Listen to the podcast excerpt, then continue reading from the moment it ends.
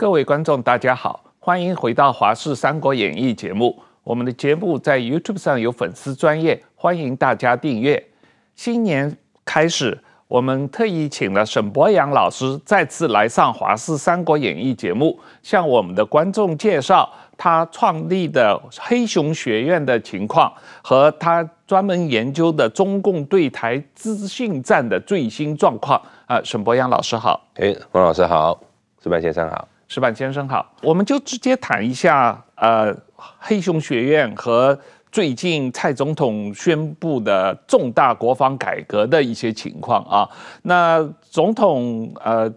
前几天宣布了这个义务役恢复一年一期，并且提升了义务役的待遇，然后接轨现代化军事训练，防卫体系要更重视民防力量啊。那总统提出的这个全民国防体系啊，它分成四大系统啊，这里面每个系统都有明确的专责嘛啊。那这个，嗯，您作为这个黑熊学院的发起人，这个你怎么看这次改革？那黑熊学院有可能在这里面发挥一个什么样的作用啊？那我们是非常肯定这一次的国防改革哈，因为它毕竟把系统分得非常的明确。那因为前面两个哈，这一个主战跟守备部队哈，这两个当然还是以国军为主哈。那当然跟我们的民防系统是比较不一样的，所以跟黑熊比较有关的会是这一个民防系统的部分。那因为呢，其实对于譬如说志愿役哈，他们自己内容上的训练的一个改革，又或者说是义务役哈，因为他们其实是一起的哈。照理说应该由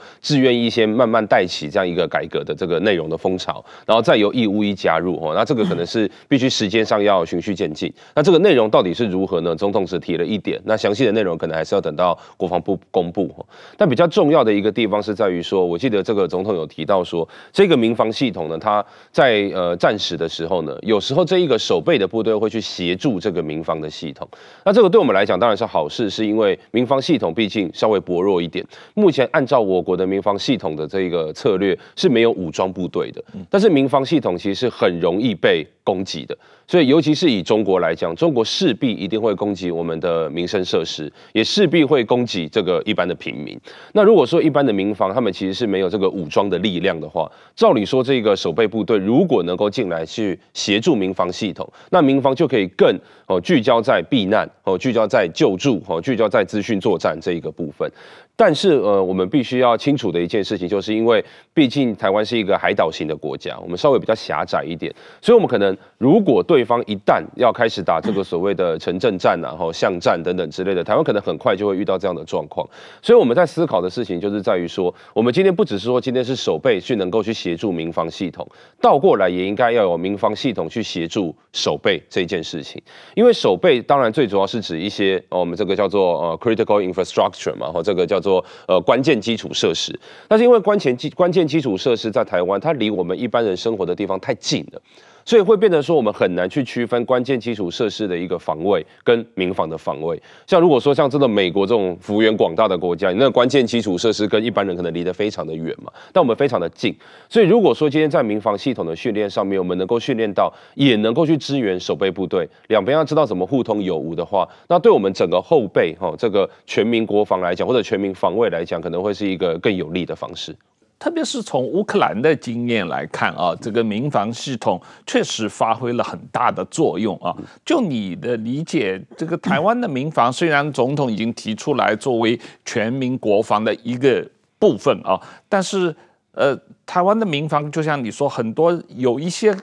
计划，计划本身还并不详细，但是也完全缺乏演训啊。那黑熊学院可以在这方面。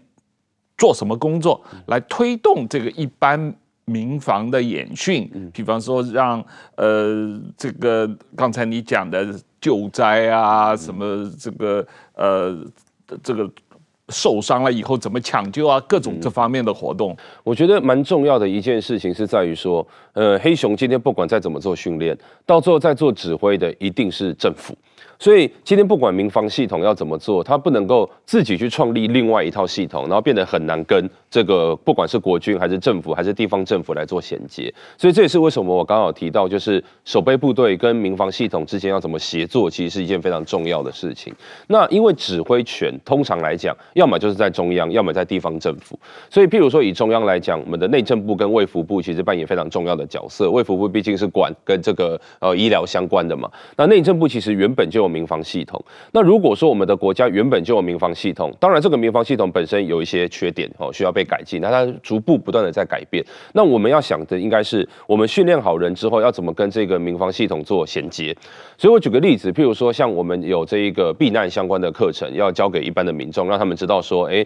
你今天避难应该要往呃哪里跑啊？哈，或者说你今天什么时候才应该要去避难？你应该要准备什么东西？这个就应该跟我们警政署相关的一些指示不能都有汉格。所以我们在做的事情就是，我们必须要跟内政部做更多的衔接。那目前来讲，其实都有在谈哦，比如说，呃，警政署他们最主要是要规规范这一个所谓避难场所，他们要去呃，当然要符合法规哦，他在哦在哪里要怎么去维护等等之类的，这是警政署的职责。那就在这个部分，其实是消防署。所以内政部这边它的民防系统原本的建制，我们要怎么去补足它，这应该是蛮重要的一件事。那第二个就是说，其实民防还有很大的一个部分是在于说一般人基础意识的建立，因为怕就是怕说，假设我们今天政府民防系统已经存在了，那我们也有这个所谓的防灾士，台湾有大概一万出头的人吼，那这些系统都在，但是一般人根本就没有防灾意识，那就没有任何的意义。所以其实黑熊在一开始做的事情，比较像是先。激起大家的防卫意识，让大家知道说，如果战争发生的时候，你必须要做什么，有哪些事情你要做，以及有哪些事情你该做以后，什么事情是政府会指挥的，你可以在那边等待，然后不要着急，不要慌张。不然的话，如果说一旦这个后防乱掉之后，第一个你容易受伤嘛，然后第二个其实你会破坏后勤的系统，然后更不要讲说中国会用资讯作战的方式要我们投降，所以不慌张其实是一件很重要的事情。如果全台湾的人民大家对这件事情是不理解的，那我们的民防系统和这个守备系统，还有我们这个主战部队，再怎么坚实，后面慌成一团，然后到最后就说要投降。那其实这个对战争才是最，这是中国最想要的剧本嘛。对他来讲，投降一定是最快速可以攻下台湾的方式。所以就乌克兰的经验来讲，其实乌克兰在这一个呃刚刚讲的这一个主战部队，当然不用讲嘛，他们其实有这个美军相关的训练。他们这个守备部队其实有点类似他们的国土防卫军，但他们的国土防卫军其实是在还没有建制完毕，结果乌俄战争就开打了。他们打算弄可能两百多个，其实在一百个战争就已经开打。所以说真的，其实他这方面还没有准备好，就已经发生了。那他们的民防系统跟守备这边的协作，其实就非常的漂亮。那我们在战争里面，当然就会看到，譬如说他们的这个呃守备系统跟民防系统，他们会彼此互相传递情报。那这一个国土防卫区，他们其实有很多的这一个像呃 flyer，就是这种这种宣传单啊什么等等之类的，里面有可能告诉你说，呃第五纵队你可能要怎么识别，然后你发生的你发现的时候你要怎么回报，然后什么时候如果你有危险的时候你不要去回报哦，然后怎么制作汽油弹什么等等之类的，他们其实有很多各式各样的一些宣传单，虽然。他们那阵子有点缺纸了。那这两个之间彼此的协作，如果我们今天在一般人民对这件事情是完全不理解的，就算战争守备部队就开始哦发传单，告诉大家你现在应该要怎么做，因为网络可能断掉嘛，传单变得很重要。结果一般人因为平常没有做好准备，收到这个他也不知道要干嘛。那这个就是我们呃最不想遇到的状况。所以黑熊学院其实蛮大的事情都是在做这种一般基础的训练跟意识上的一个机器推广这件事情，慢慢慢慢的等到推广到几百万人的时候。后呢，我们再想办法要怎么去跟之后国防这个相关的这一个呃主战跟守备部队来做衔接，所以它有两个层次。第一个层次就是做起来之后跟内政系统的民防系统怎么做衔接，然后再来就是民防系统怎么再跟国防部相关的这一个主战跟守备部队做衔接。所以呃，警察呃在这个工作。过程中，地方政府在这个过程中作用也非常重要嘛啊！曾曾经美国的这个川普总统的呃国安顾问来台湾访问，说台湾最好所有的警察局都发刺针导弹，对不对？让他们可以也知道怎么样来防御啊。呃，不过呃，另外一方面，这个国防的话，还有一个就是现代战争就是一个资讯战的问题，因为实际上这个资讯战这方面也是现代战争的一部分。说老实话，中共对台湾的资讯战早就开打了啊。那呃呃，博洋，你也是对于这个资讯战，中共对台资讯战做了长期的研究的，特别是他的一些手法，比方说从资讯、金流、人流三方面的渗透啊，以大数据来分析台湾民众关心的。热点，然后提供携手攻击方向啊！但是最近台湾我们社会上有很多讨论，发现台湾有很多网红，他看起来只是单纯的亲共，但也很难查出他跟中共的金流有直接的关系。呃，可是他们为什么有这么大的能力和这个呃？能量来在这个对于社会上的舆论做这么大的风向的引导哦，这个。我们怎么能够区分这些网红是实际上是背后有金流、中共来的金流支持的，还是他们只是单纯的就是亲中的网红？是他们纯粹是个人的啊、呃、这个思想自由的问题？我觉得这一个是，尤其在资讯作战，这个是非常难分辨的事情，就在于说，除了金流之外，他们外表看起来是完全一模一样的，他讲话等等之类的，他们就是亲中，要么就是反美哦，有时候反日，所以他们的内容在相同的状况之下，即使我们用之前，我们有时候会用 AI 做分析，分析他的讲话或者写作的风格，然后去看一下他跟中国的一些农场啊等等之类有没有什么重叠度。那其实有时候。常常有哦，比如说我们台湾，甚至有一些名嘴，他在讲的那个内容的时候，是直接抄中国的内容农场的东西拿过来讲。但即使你能够证明这件事情，你最多最多只能证明说他在看那边的资料，他常常上那边的网哦，所以呢，就把那边的说法搬到自己的嘴巴里，然后讲出来。所以在这件事情上面呢，我觉得比较重要的事情是在于说，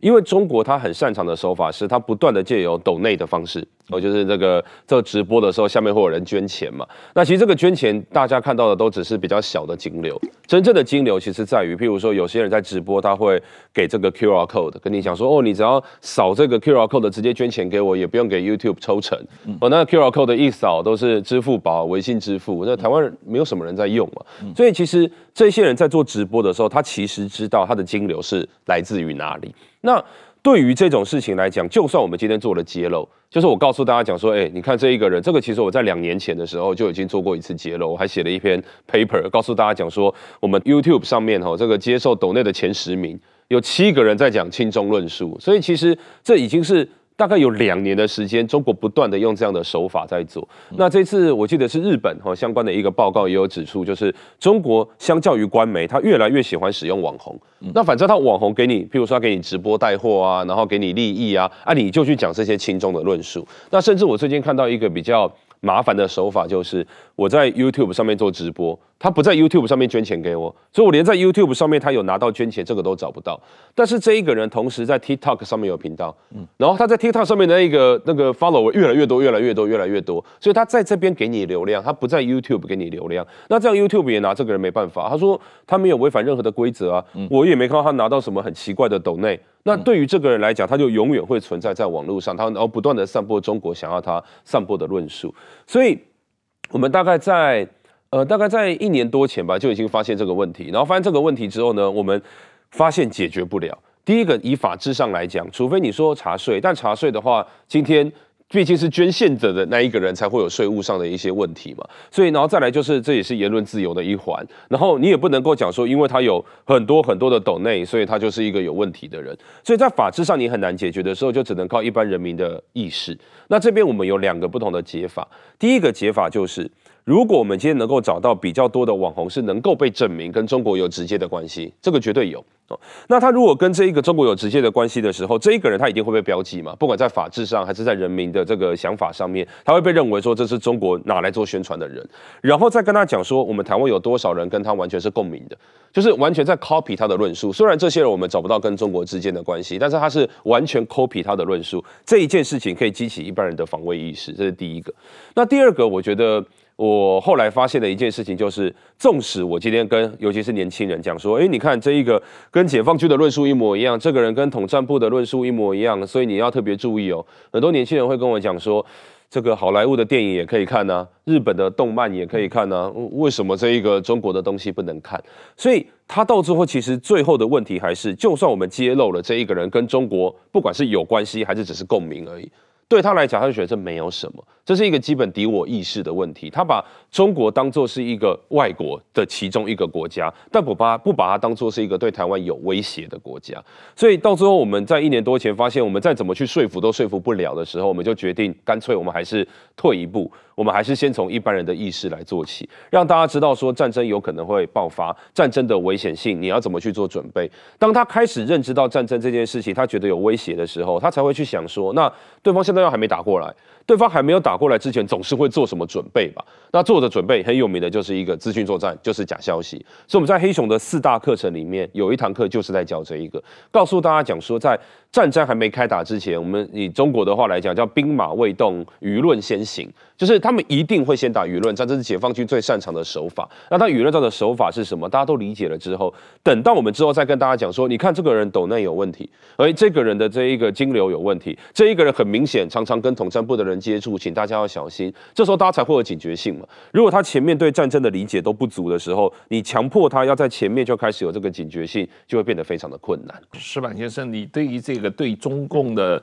呃发动对台湾的资讯战也长期有关注嘛？你也有去黑熊学院呃演讲这方面的议题嘛？对，就你看来，这个现在中国对于台湾的这些呃。资讯战的整个这个动向，特别是台湾在地的协作者的配合这方面的，你怎么看待整个这个过程？和你有有没有关注到一些什么新的特点，值得台湾一般民众 特别警惕的？我觉得确实是这，比如说这次九合一选举的时候，基本上执政党是被牵着鼻子打了，特别是在舆论上，很多的就是一直疲于奔命，疲于解释各种各样的话题，然后就是。当然说有一些东西确实是执政党在这个政策中间有一些问题，也是可以批评的。但是说他把这个无限扩大，或者把它上纲上线，或者把它整个变质以后，这就变成另外一种东西了嘛。所以说，我觉得这个这个东西的话，一定要非常非常注意，就是说在民主国家和一个独裁的体制之间。民主国家是永远是单方线的，就是你只能趋于防守嘛。其实共产党当年跟国民党在中国国内内战的时候，就共产党所谓的根据地是坚决不允许国民党的任何拿片一片的一片纸的宣传资料过来嘛。然后自己又通过所谓的进步青年在国民党统治区大肆宣传自己的思想嘛。然后就是致使很多青年人跑到延安去。这个这个宣传战，当时国民党就是这么输掉的了。但但是说现在其实也某种意义上有有点类似的东西了。但是我所以，但是我觉得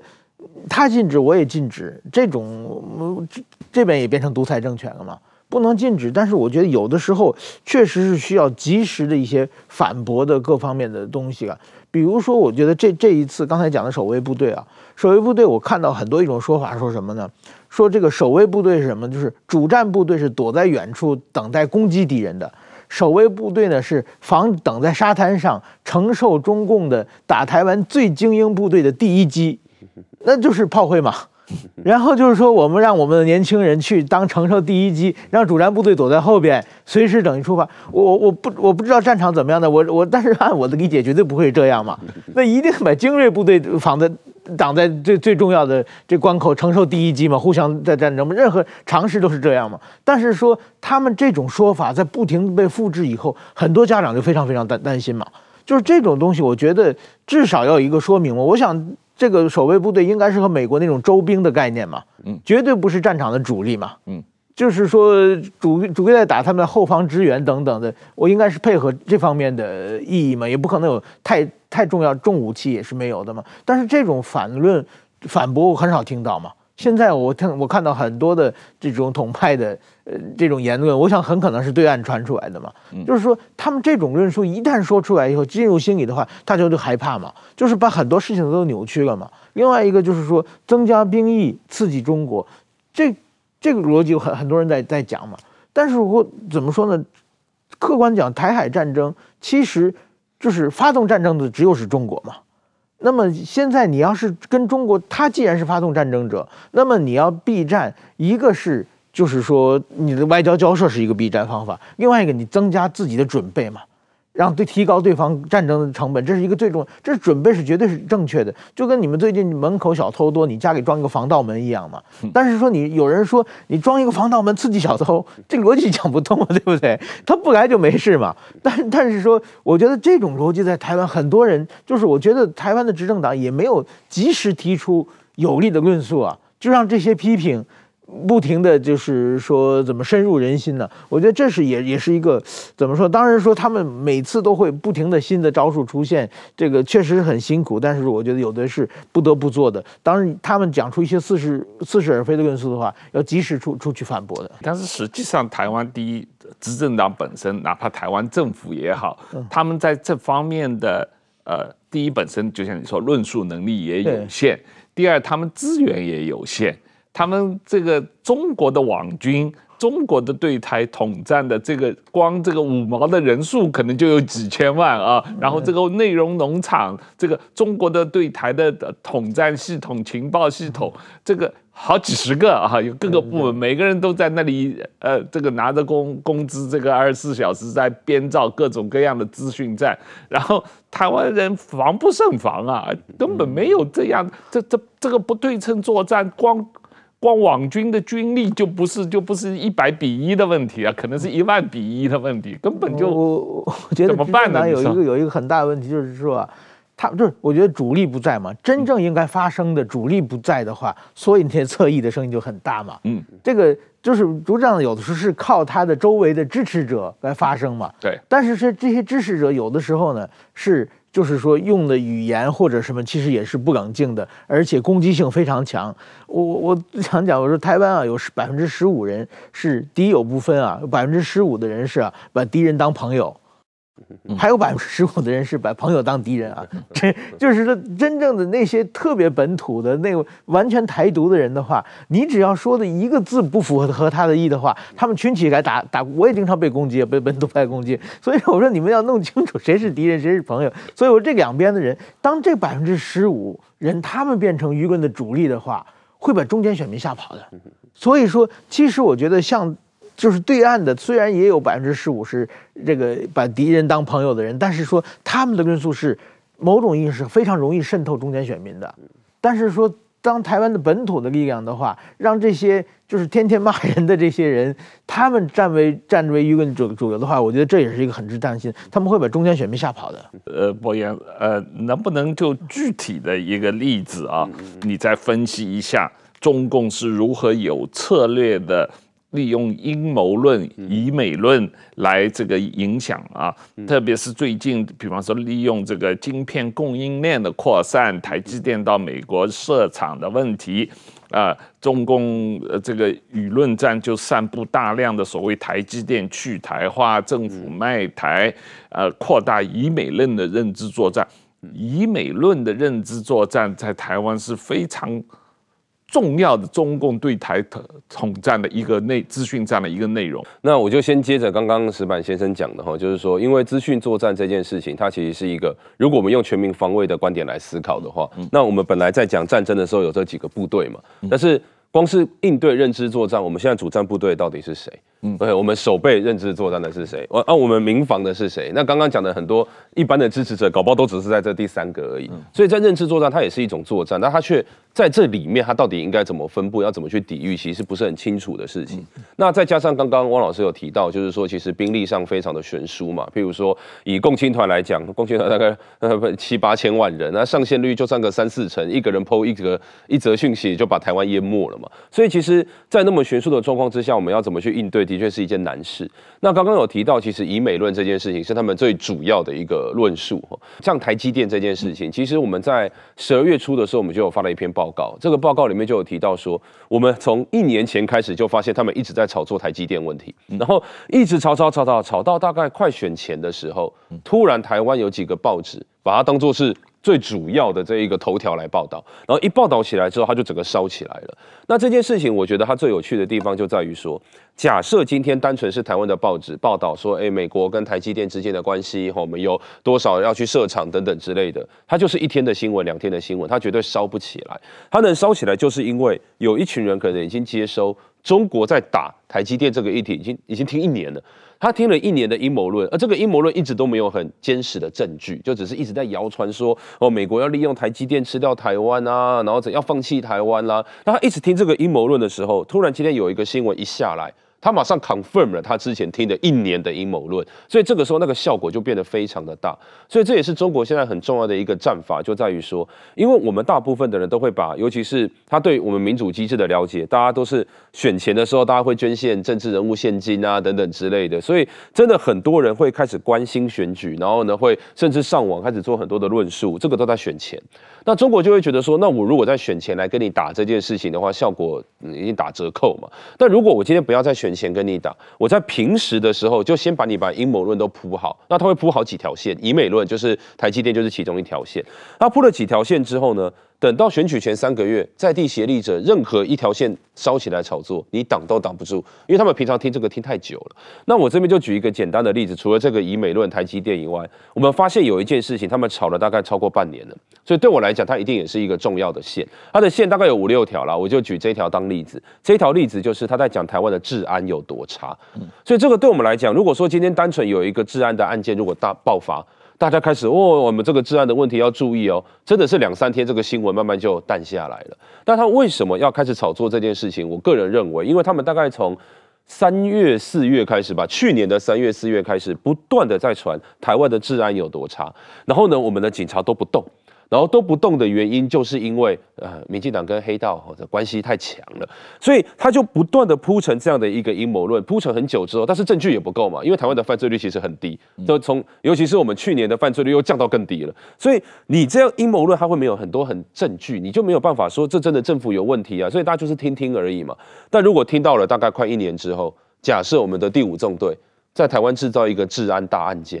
这个一定就可以延烧非常久，他就可以一直烧，然后跟你讲说，你看政治人物就是贪污，政治人物就是跟黑道人物走太近，然后到最后警察都不作为，才会这边变成这个样子，所以我们需要整顿哦，甚至可能会跟你讲说，我们需要有这个当警察的来选总统什么等等之类的，这个论述就会一整个爆开。那这个对我们来讲都是一个危机。如果我们在平常的时候不知道他们在炒作哪几条线。那这个线任何一条爆发的时候，我们等到那一个时候再来回击是一定来不及的。那其实我觉得我们现在就是面临这样的一个状况。台积电这个议题爆发的时候，其实不管是经济部啊、台积电自己啊出来做澄清啊，都没有任何的用处。那就是因为这些人已经听取这些相关的谣言，已经听取太久了。你回应的时间太晚的时候，就没有办法应对这样的战争。说老实话，是对于台湾，无论政府也好，或者是呃。呃，支持这个绿营的这个呃网上的作战，这个很难哎，因为我们永远处于在一个防守被动的，因为所有这些铺线都是中共各个部门统战部门，有无数的部门同时在铺无数的线，你也不知道哪个事情会突然爆发，对吧？你很难预防，你也不能够，他每天有这么多的论述，这么多的线索，我们。全面的在防守，这个实际上你没有这样的这个量能嘛啊、哦？那就这一次九合一选举的过程中，中共对台的资讯战，你还有看到有什么特点？特别你刚才有讲到的以美论啊，讲这个台湾这个治安不好啊，或者民进党跟黑道的关系啊，各种各样。他实际上是蛮成功嘛，这些资讯战。对，而且呃，就是说，我们以他们的话来讲，叫炒咸饭烧冷灶嘛，就是他有时候会阴谋论分了，呃，就是铺成了非常多条线。但到底哪一条线会出来，我们真的不知道。对他来讲没差，他也不知道，他就烧冷灶，他就放在那边，因为他资源多，他人多，所以他所有的线，那我们每一个都去防，其实非常花心力。是。那在这次选举，其实治安问题还没有真正吵起来。我认为治安会是下一次选举的时候他们要吵的议题。那他们现在呃很成功的，我觉得烧够久的，就是从前年的哈，因为像二零二三的前年的五月，我们台湾第一次疫情爆发三级警戒那一次，嗯、那一次他们就开始不断的在散播台湾相关的这个疫情的阴谋论。嗯，从那时候就开始打击陈时中，其实是非常早以前的事情，就不断的说陈时中挡疫苗啊。对，啊、这个烧非常非常久。那我给大家给一个数据，就是他们当时哦，光是跟这个疫苗有关的议题，中国就创了八个 YouTube 的频道。嗯、那这个八个 YouTube 是主频道，其实还有很多副频道，我们就讲主频道就好。这八个 YouTube YouTube 频道繁体中文哦，AI 的这个语音，每天都在讲这一个我们的机关署又又又捅了什么漏洞啊，什么等等之类的，然后跟高端怎么合作啊，投资高端的股票啊，然后他们其实很重要的一个论述是在于说，在讲我们是故意让疫情爆发的，为什么要爆发呢？是因为要让高端可以测试疫苗，所以他们有各式各样的阴谋论，不断的借由这个 YouTube 来做散播。总共这八个频道只 operate 三个月而已，就被。Google 这个移掉了哈，因为很明显是一个境外的作战，但他们只做了三个月，八个频道就三千万次的观看在台湾，嗯，所以如果说这样就可以三千万次的观看，但再给大家另外一个数据，就是今年 Google 它光是七月到九月三个月移除中国的频道是移除一万多个。嗯，所以就是大家可以想象它能够造成的这个数量到底有多大，所以有多少人他其实是不断的一直在吸收这些跟疫情相关的负面资讯，然后一直在讲说今天政府到底做的有多差，有多少的阴谋在进行，然后然后呢，他们其实是为了赚钱，根本就不想要好好的关注你。所以在这个时候，如果大家因为这个已经超过一年了嘛，当大家听完这个都已经听了超过一年之后，你现在再跟大家讲说，其实防疫哦还是有成功的地方，你在跟大家讲说哦现在。就是要发现金嘛，对不对？然后就是要帮助大家，很多人就已经听不进去了，因为他光是听刚刚前面这一段阴谋论的时候就听太久了。所以这一次我们在九合一选举的时候，我们看到的情形就是有很多条线都是在选前三个月开始烧起来，但是中国的网军很特别，大家大概在选三个月就停止运作了，它不动了。剩下全部都是在地协力者在动。那在地协力者，当然对我来讲，很多还是媒体了。为什么我会这样讲？就是因为我们很清楚的看到，那每一条线突然就会有几个媒体联合一起把它 pick up，然后 pick up 起来之后会联合做炒作，而且炒作的时候，他们在 Facebook 上面的用语、新闻上面的标题跟内容完全都是一致的。那更讨厌的地方就在于说。照理说，这件事情就算烧起来了，其实有很多的我们讲义勇军嘛，哦，譬如说民进党的支持者，他可能会想要出来说来帮忙嘛。那他们在帮忙的过程当中，多少就会出现刚刚石板先生讲的这个过激的言论啊等等之类。而且说真的，毕竟他们并不是彼此有那么多好的协作，所以他们可能这个人讲 A，这个人讲 B，有时候还彼此矛盾。但是照理说，在一个民主世界里面，这些人的声量不会那么高。因为这就好像以前我们 PTT 那个正黑板或者八卦版，有一些比较有名的哈，有点类似像名嘴，他们有时候写几篇文章，哇，几百人、几千人去推文啊。那这些人呢，就是在网络上的支持者。照理说，他的追踪人数，然后加上他的这一个呃下面的互动率，他在整个网络世界最多占大概百分之五而已。但是呢，我们新闻会故意去报道他们。那故意去报道他们之后呢，他们的影响力中的百分之五突然变百分之三十、百分之四十，然后大家就全部都在关注他们。那他们一旦犯错，结果整个错就会到执政党的身上，或者到政府的身上。所以这个是我觉得一个非常刻意的炒作，是在于说他们会故意让这些民主机制里面，民主本来就会有。呃，比较激动的支持者，那本来就会有想要去捍卫自己喜欢的政党的这些人，但他们把这些人当作是最重要的人，然后这些人的声量不断的把它放大之后呢，他们的错误也就会被放大，然后到最后就说，你看，就是因为他们的问题，所以这一次哦，可能出现了败选啊等等之类的，然后导致他们反而就也可能心冷嘛，就说啊，我就只是支持而已，啊，怎么会变成这个样子啊等等之类的，我觉得这都是蛮精细的手法，所以所谓的幺四五零成了名。进党败选的最主要的战犯，对，他们就开始发展 这种论述，呃，这个也是一种中共认知战的论述啊。嗯、这个呃，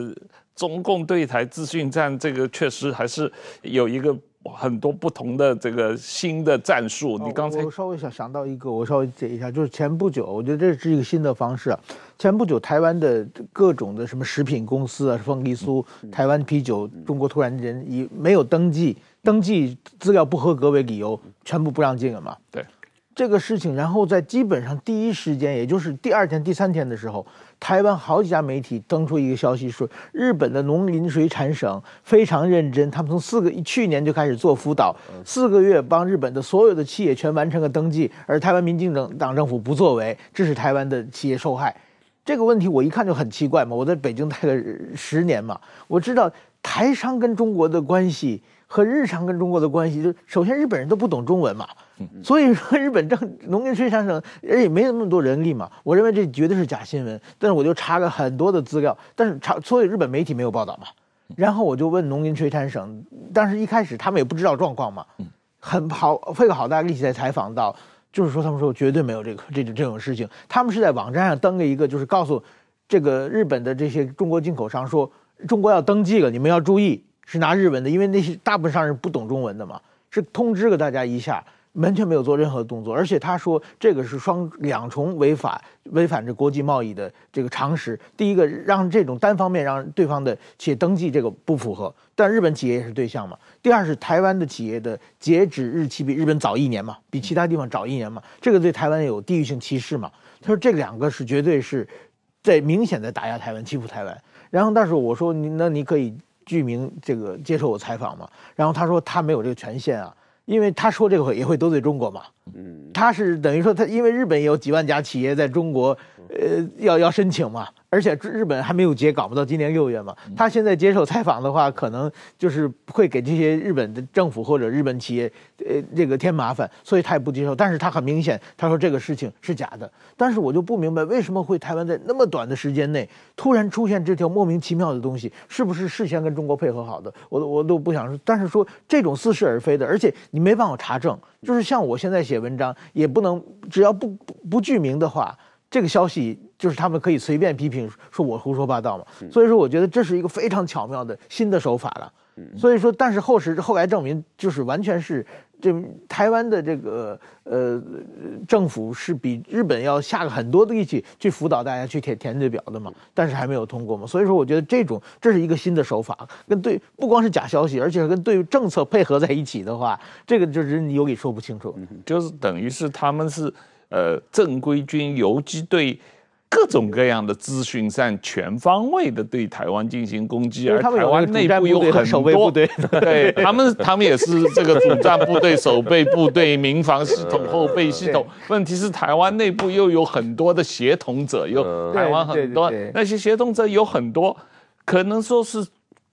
主动的去协同，也有很多是被动的。他们很多这个台湾内部，反正有很多是恨民进党的、恨政府的、恨台湾的。他只要看到任何可能对台湾不利的消息、对民进党不利的消息、对政府不利的消息，他们都愿意去传播嘛。啊，所以你很难说这些传播的人是真的是拿了中国的钱。嗯哼。呃，第五纵队的协同作战，还是他们就是因为恨民进党，所以他都愿意去传播任何可能对民进党不利的消息。那这个在我们的研究里面，这个叫就是共鸣者嘛。共鸣者的意思就是说，他其实是中国知道他会共鸣。他知道说，我炒作这个议题，你就会变成有机体，你就会整个烧起来，你会帮他烧。那他只要抓住这个心理机制，然后只要把题目都已经决定好的话，这些人自然就会烧起来。他烧不起来，我再多接触几个名嘴，他也烧得起来了。那这个时候，其实很多人会提到说，哎，我们政府会不会是哎沟通还不够好啊，等等之类的。那就像我回到，我觉得认知作战它之所以精细的地方，像我刚刚讲的这个治安问题，如果他今天不断的炒作治安问题，你要怎么回应？你就算沟通超级好，你不断的出来说，哎，其实我们治安已经做了这个，做了那一个。你只要爆发一个治安大案，大家还讲说，你看你还有脸出来说你治安做得多好，这跟防疫一样嘛。你只要有任何一次的破洞，你出来讲说你防疫成功，其实都已经没有人要听了。所以就变成说你沟通的是进退失据。那更不要讲说像最近有这个发现金的这个议题啊，吼，这个一个人要发多少？其实我就发现一个现象，台湾有几个媒体跟。红色的说真的是没有两样，他其实本来就是就是在那边做生意的嘛。我就发现他们的新闻标题其实都非常的恶意，他其实是在部会在决定这件事情，完全都还没有决定要不要现金的时候，他先帮他喊出来了，就新闻标题先帮他喊出来说，哦，政府已经内部听说决定要怎么做，然后等到政府只要做不一样，他马上就用一个新闻标题哦，政策大转弯有没有？哦，屈服于民意什么等等之类的。那我作为一个一般没有在看新闻的人的时候，如果我现在一看到这个标题说啊，我们政府又来了，优柔寡断，连发个钱也不好好发，就让它变成完全负面的因素。它从头到尾其实跟政府有没有做好沟通，有没有遵守民主机制都没有什么关系。这完全就是一些恶意的标题就已经可以达到作战的目的。那这就是对方现在我觉得是最重要的手法。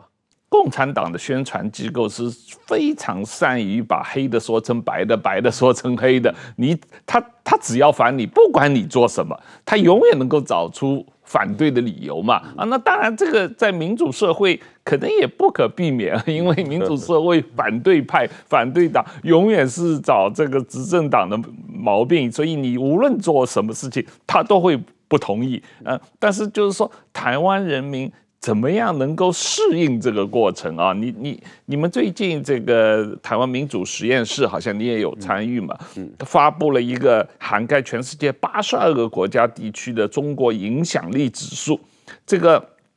台湾在世界上总排名是第十一名，但是在媒体和社会这两大分领域的话，中国影响力台湾是排名第一的。那能不能先说明一下这个指数的研究成果？台湾在世界上的总排名怎么不是第一，而是第十一？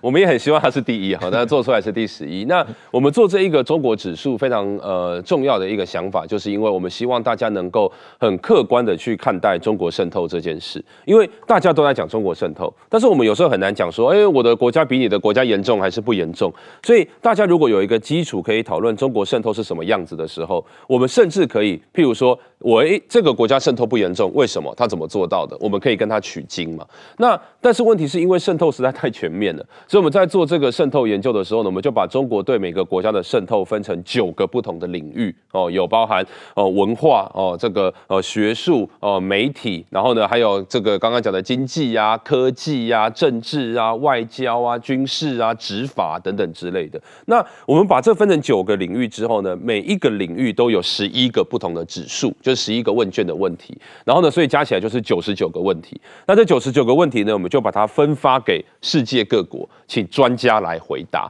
那回答的时候呢，因为我们很怕说每个人的基准不同嘛，所以我们有开会先确定每一个人他的判断的标准是一致的，而且我们都只问事实问题，不问不问这个意见。我们只问你说，事实上，请问有多？你有孔子学院还是没有孔子学院？然后它的影响程度是大还是小？啊，这个部分还有一个标准。所以在这样的一个状况之下，我们就可以收集很多的问题，呃，很多的问题的答案。那这些答案呢，每一个回答的人都还要去附他的那一个连结，就是为什么他这样回答，他的证据在哪里？没有证据是不能够回答这些问题的。你要么就是回答 no，要么就是回答 skip 这样子。那这样的话，就会在每一个领域呢，我们就会有一个。排名，然后甚至还有一个综合排名。那其实综合排名有时候会意义比较小，是因为譬如说我们看美国，美国的学术的渗透超级严重。所以大家也可以看到，为什么有两百多个教授被他们 FBI 查嘛？那但是他在其他领域的这一个渗透就很低，所以他综合排名，你看美国就不会太前面。但是如果你看台湾，其实也是一样，台湾是文化渗透很严重，这个这个是大家应该都比较知道的事情。但我们媒体渗透是第一名，我没有想到我们是第一名，是因为通常来讲，媒体渗透会严重，会是在体质比较差的国家，它很容易投资，然后它很容易就是把你的媒体叫过来说，我们一起来受训，哦，你的网红来我们。国家来受训练，这个在很多国家都有嘛，但没有想到台湾竟然可以拿到第一名，我自己是还蛮惊讶的。那台湾之所以在综合，为什么会掉到第十一名？就是因为我们有几个领域的这个渗透就没有别的国家严重。譬如说军事领域，我们军事相关的虽然还是有渗透，但是至少我们法规上很多事情是不准许的，不像有些国家甚至跟中国是一起会做军演嘛。那那自然的话，甚至它的。他是直接中国会来你们这边，在你的国家帮你的军队做训练，啊，这个他的分数就会高起来，我们台湾的分数就会掉下去。那科技也是，其实科技在台湾多多少少还是会有渗透的问题，我们并没有特别的后面，只是有一些国家它是连它的所有的手机网络就是中国建的，所以它在科技的渗透就一定会比台湾分数再高。所以我记得第一名比较严重的像巴基斯坦。哦，然后再来柬埔寨是第二名哈，然后所以这就是为什么那么多网军是来自于柬埔寨哈，这其实是很有趣的事。然后第三个是新加坡哈，这几个国家就非常的前面。那台湾的排名之所以往后，是因为有一些领域把台湾的排名往后拉。但对我们来讲，稍微麻烦的地方是，我们的重心还是放在资讯作战嘛。当你的媒体渗透已经到全世界第一名的时候，那就表示它的资讯作战一定包含传统媒体的做。呃，这个这个作为，那这个媒体主要是指传统媒体。呃，对，它的那个 social 包括现在的，比方说 YouTube 啊、TikTok 啊。呃，social media 我记得只有一题而已，其他大部分都聚焦在记者。跟媒体还有媒体的组织这这几个方面，所以如果说我们在传统媒体就已经可以到第一名的话，那就表示接下来我们的就算是一场硬仗了。中国其实，在二零零八年以前就已经透过绕道的方式，不断的要投资台湾的这个主流的媒体，就是电视啊，还有纸本的媒体。然后零九年之后，马英九。那个上来的时候，甚至就不藏了嘛，直接跟你报告说他买下了哪几家报纸啊，哪几家电视台。那他是因为在二零一四年以后，在太阳花以后，他们觉得社群媒体有高度的重要性，他们想影响年轻人，所以在一四一五年军军改一五年嘛，所以他们一五年做完军改之后，做了发了很多的资源在社群媒体，所以导致很多现在的研究者就一直在看社群媒体上中国到底在做什么事，却忽略了他们其实真正的 foundation 在零八年以前已经建立好了，就是传统媒体。那这两个都已经做完了，合在一起对台湾的威胁就非常的巨大。这个问题，这个石板先生你也应该深有体会吧？对，我觉得像日本的媒体也被渗透，但是说日本的媒体呢，就日本媒体资本是很保守的，一一般是他很难投资来的。但是说日本媒体现在都是经营很辛苦嘛，所以说他们会跟日本的一些报纸这个怎么说呢合作？比如日本有一家很大的报纸《每日新闻》，这是全日本前五大报纸之一。它就是每个周日，它和《中国日报》就是有一篇，呃，一两页加在里边的，是中国的文化的这这种报道，就是说，比如说放风筝啊，什么吃汤圆啊，什么都都都是这种风花雪月的，没有没有任何政治。我想《每日新闻》也害怕嘛，但是你光是介绍中国文化，什么京剧啊、变脸啊这些，什么四川料理啊，什么这各种各样麻婆豆腐怎么来的这些东西的话，他给很多钱，然后。每日新闻给他登嘛，但是说，大家觉得文化都挺好嘛，没有关系嘛。但是其实每日新闻的对中国报道很明显批评度减少了，因为你的大的长这个客户是中国嘛，他可以在这帮帮你这个给你广告费，但是同时的每日新闻某种意义他就自己的批评中国的尖尖锐度都减少很多了。当然，我们产经新闻也是。有各种各样的要要买我们的广告啊，比如说像那个华为，我们那个就是打他华为，我们打得最狠的时候，他们说要什么，好像是花一年钉钉广告怎么，我们公司不敢要嘛。对，就是类似这个，他们给的就是是现在报纸买整版的广告很容易打折嘛，他们说我们可以全价买，就类似这方面的话，就就就会过来，过来以后他就说我的我的产品好嘛。你们对我们有误解吗？但 但是说，光这报道之后就会影响别的报道，我觉得这也是一种渗透的手法。当然说日本社会，我觉得像别的地方，不像台湾，就是说，首先自媒体就是我们写我们写的报道，比如批评中国的下面，下面很多跟帖 在骂我们，但是说他那个日语写的不是不是很对，这个就是因为他们毕竟是有一个语言的障碍嘛，就是一看啊，这是留学生写的，就是说，我觉得这个跟台湾就台湾只是简体字和繁体字嘛。那个找个软件就能换过来嘛，所以说我觉得台湾它是更容易渗透的，但是有没有台湾可以反击的办法？哦？这个呃，比方说呃，对于中国境内的维权运动的支持，比方说大力揭露中国现在疫情的这种混乱和躺平，大力呃揭露中国疫苗的失败的这个，中国实际上问题比全世界很多国家都严重的多哦，那。台湾的这个对于中国的认知作战，有没有可能从源头上来打击中国？应该说，我觉得一定必须要从这个源头来打击，是因为。刚刚讲的，不管是骇客的人数、网军的人数，就是他们的主战跟守备部队跟我们比起来，那个 skill 真的差太大了。那就像我们，像最近在炒这个直播抖内相关的问题，其实我们两年前，我们作为研究组织，我们就已经不断的到处演讲，然后放 paper 等等之类的，想要告诉台湾的民众。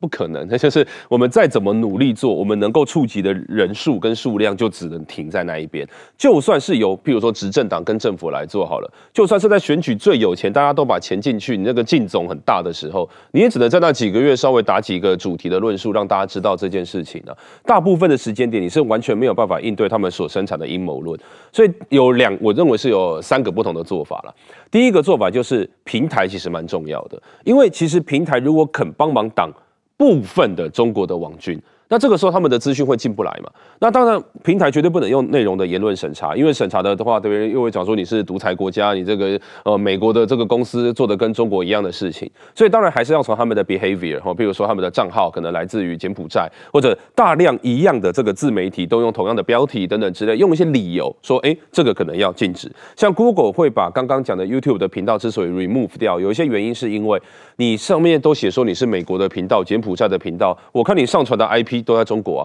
你 dishonest 嘛，你不诚实，所以我把你删掉。所以他会有很多种手法，我们要怎么去跟平台合作，告诉平台说这个事件的严重性，然后台湾的在地的团体能够怎么去。呃，提供证据，然后让他们可以做这样的事情，因为他们才是有资源的人嘛。那他们一旦挡下来，那很多资讯不会进来到台湾。那至少我们可以有干净的一个资讯环境，然后可以去民主机制，大家在互相吵架，这是一个。但这个之所以很困难，是因为刚刚前面讲的，他靠这个直播主，靠 organic 就是真人，或者靠传统媒体，这个你用这个机制是完全挡不下来的。那挡不下来的话呢，另外一个做法就是刚刚讲的，你除非在源头让他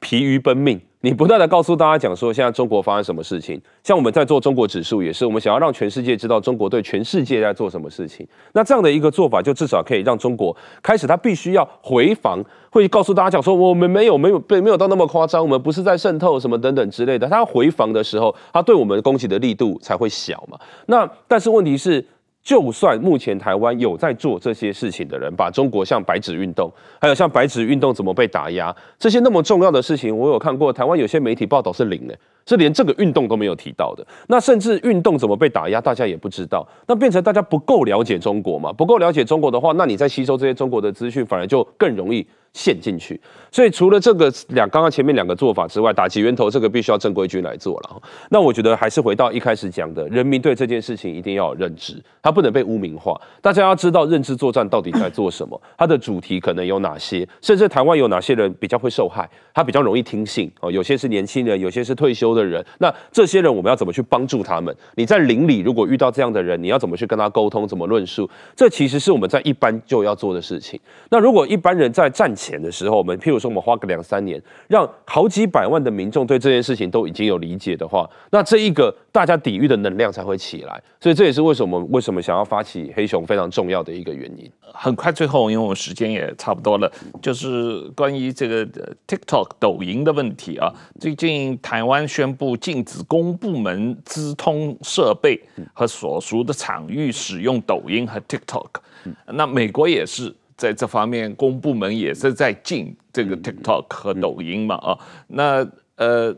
台湾应不应该四部门和全社会都禁止抖音和 TikTok？我觉得这一个是很困难的一个问题。我刚刚讲的几个层次，第一个你打击源头，第二个跟社群平台合作，第三个增强大家的认知嘛。这个 TikTok 会破坏刚刚第二个。这个所谓跟平台合作，因为你今天如果去找 Google、找 Facebook，他们会注重这个问题，他们的治安团队、他们的这个叫做呃，他们叫 Integrity 等等相关的团队，其实非常的庞大，他们会去看中国到底在上面做什么事情，但是。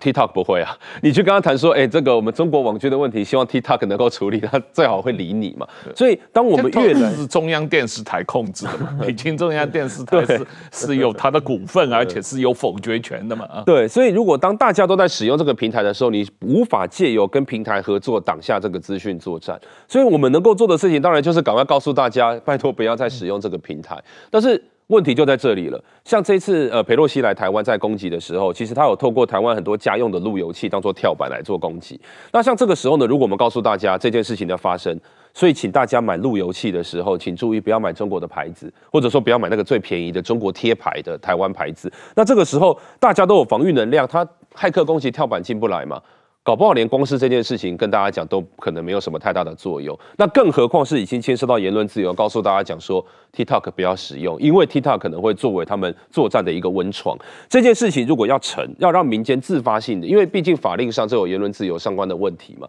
那如果说公部门一定可以，那但是私那个就是我们私人要使用是另外一件事，而且更不要讲说，如果我们今天就算禁止了，因为毕竟你。你不是强迫他不能在 App Store 上架，因为他在台湾并没有落地。没有落地的话，就算你禁止，大家还是可以在国外下载啊。那就等于你禁止是完全没有任何的意义。那如果你要回到去跟社群平台，呃，就应该说跟 Apple 或跟 Google 谈谈说这个东西不能够上架，那又是另外一件事情。所以如果说今天我们在目前的法制上没有办法直接挡下来的时候，就要回到刚刚第三个。大家一定要对这件事情有基本的认识，知道 TikTok 作为攻击的武器，它武器化的状况会是什么？大家只有认知到这件事情，才会知道说好了，那我是不是少用一点？我是稍微转到 Reels 然后转到 YouTube Shorts 来用，因为毕竟那个是至少是一个民主世界所开发出来的平台，所以还是要回到这一。但是。